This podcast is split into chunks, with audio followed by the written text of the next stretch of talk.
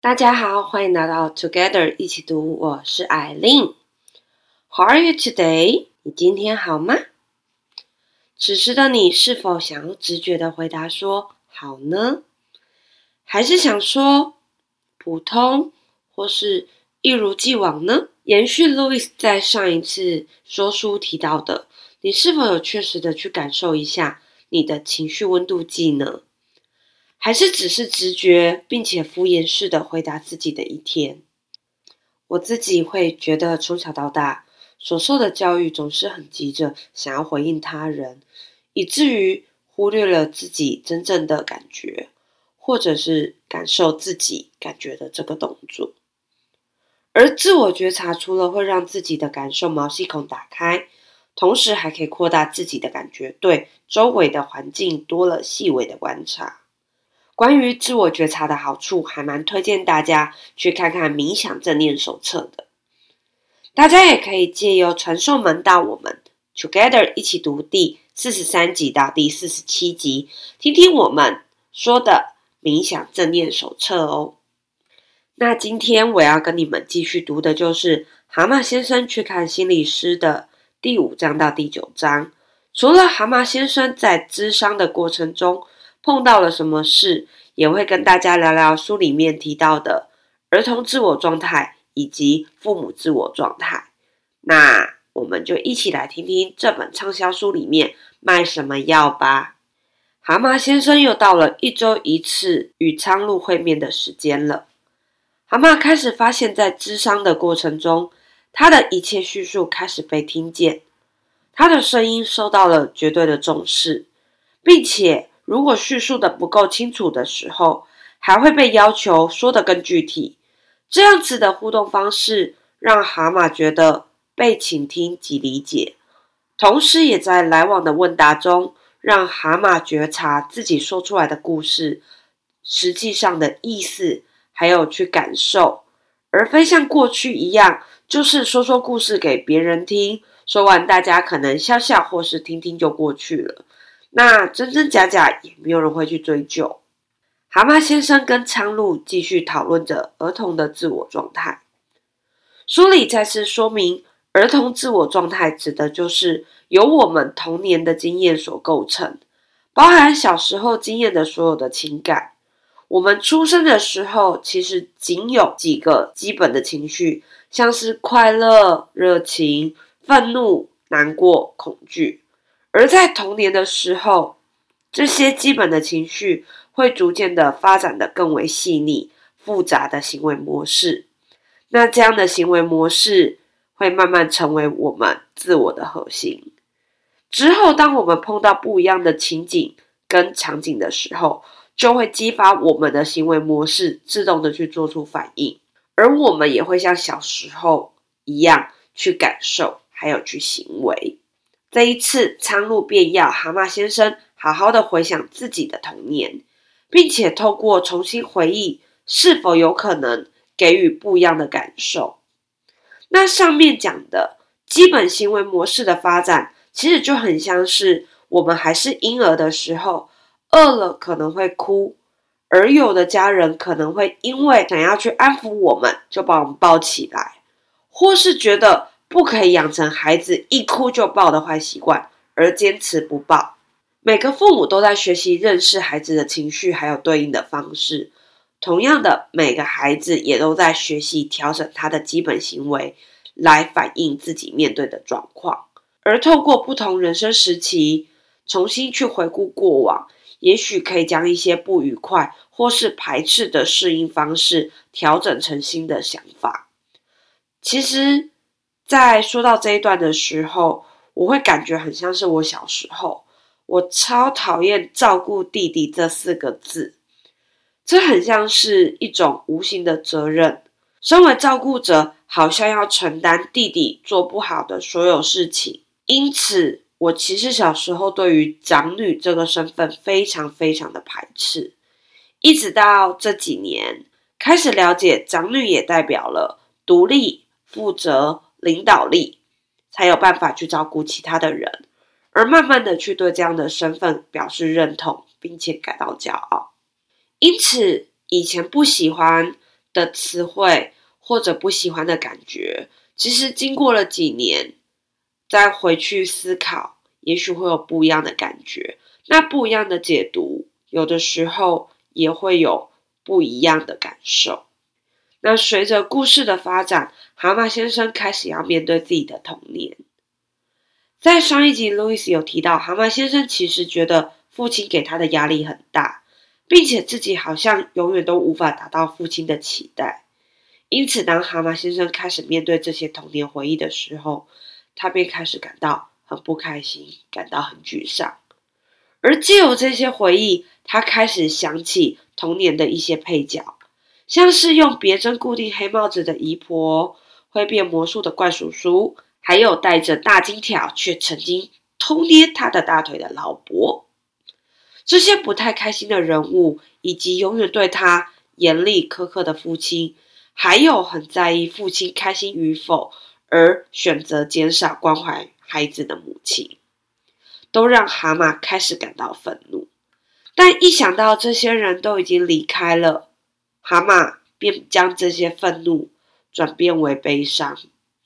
但蛤蟆不喜欢悲伤或者大哭这样的情绪，苍鹭便告诉他：“我相信你一定不喜欢这些负面的情绪。但如果要增加对自己的了解，我们就要试着去跟这些情绪做连接，并且去理解这些情绪。如果我们透过否认或者是压抑的方式，就很像是把我们身体的部分去做截肢。”那某个程度就会让我们成为残缺的人。这个时候，蛤蟆感到疑惑。所以，当他悲伤的时候，他真的可以哭吗？他真的可以表示懦弱吗？他真的可以反映出那些父亲不喜欢的情绪吗？苍鹭便问蛤蟆：“蛤蟆现在是要听父亲的话，还是要听自己的声音？”这时候，苍鹭又给了一个比方。一个人如果被比自己强大的人欺负和伤害，而且他又无法脱离，那他可能必须要顺从这个压迫者。蛤蟆思考之后便说：“那他，他似乎除了顺从自己的父母之外，也为了要讨好、取悦他们，让自己开始透过一些夸张的行为来获得父母的关注，而变成自己现在爱炫耀的个性。但成长的本质。”是透过逐渐的减少依赖，才能够独立自主。而刚讲的顺从，却反而让人把依赖当成了生活的模式。所以呀，因应成长中对父母的顺从，可能无形之中让我们很难真正的长大成人。这一段也让我想到，有的时候越有批判思考精神的个体，在成人之后的独立性。其实是有正相关的。这样子来说的话，孩子到底应该要叛逆好，还是要温顺听话好呢？你觉得呢？我们继续讨论蛤蟆的智商。因为家人的关系，当蛤蟆面对愤怒的爸爸时，蛤蟆可能只能透过非攻击性的方式来表达自己的不满。所谓非攻击性的方式，就像是闹别扭啊、无理取闹、怄气等等。这些其实只是释放怒气的防卫机制罢了。那透过以上这些情绪的认知，蛤蟆好像又认识了自己一步。而某天下午，老欢就是那个跟蛤蟆先生父亲是老友，觉得应该要帮老友看紧孩子的长辈，来到了蛤蟆庄园。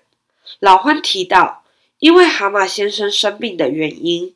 希望蛤蟆先生可以辞去小学董事的职位，而改由他老獾来胜任。因为自认是长辈的原因，老獾的到来似乎不是来征询意见的，而是要求蛤蟆先生按照他的要求执行。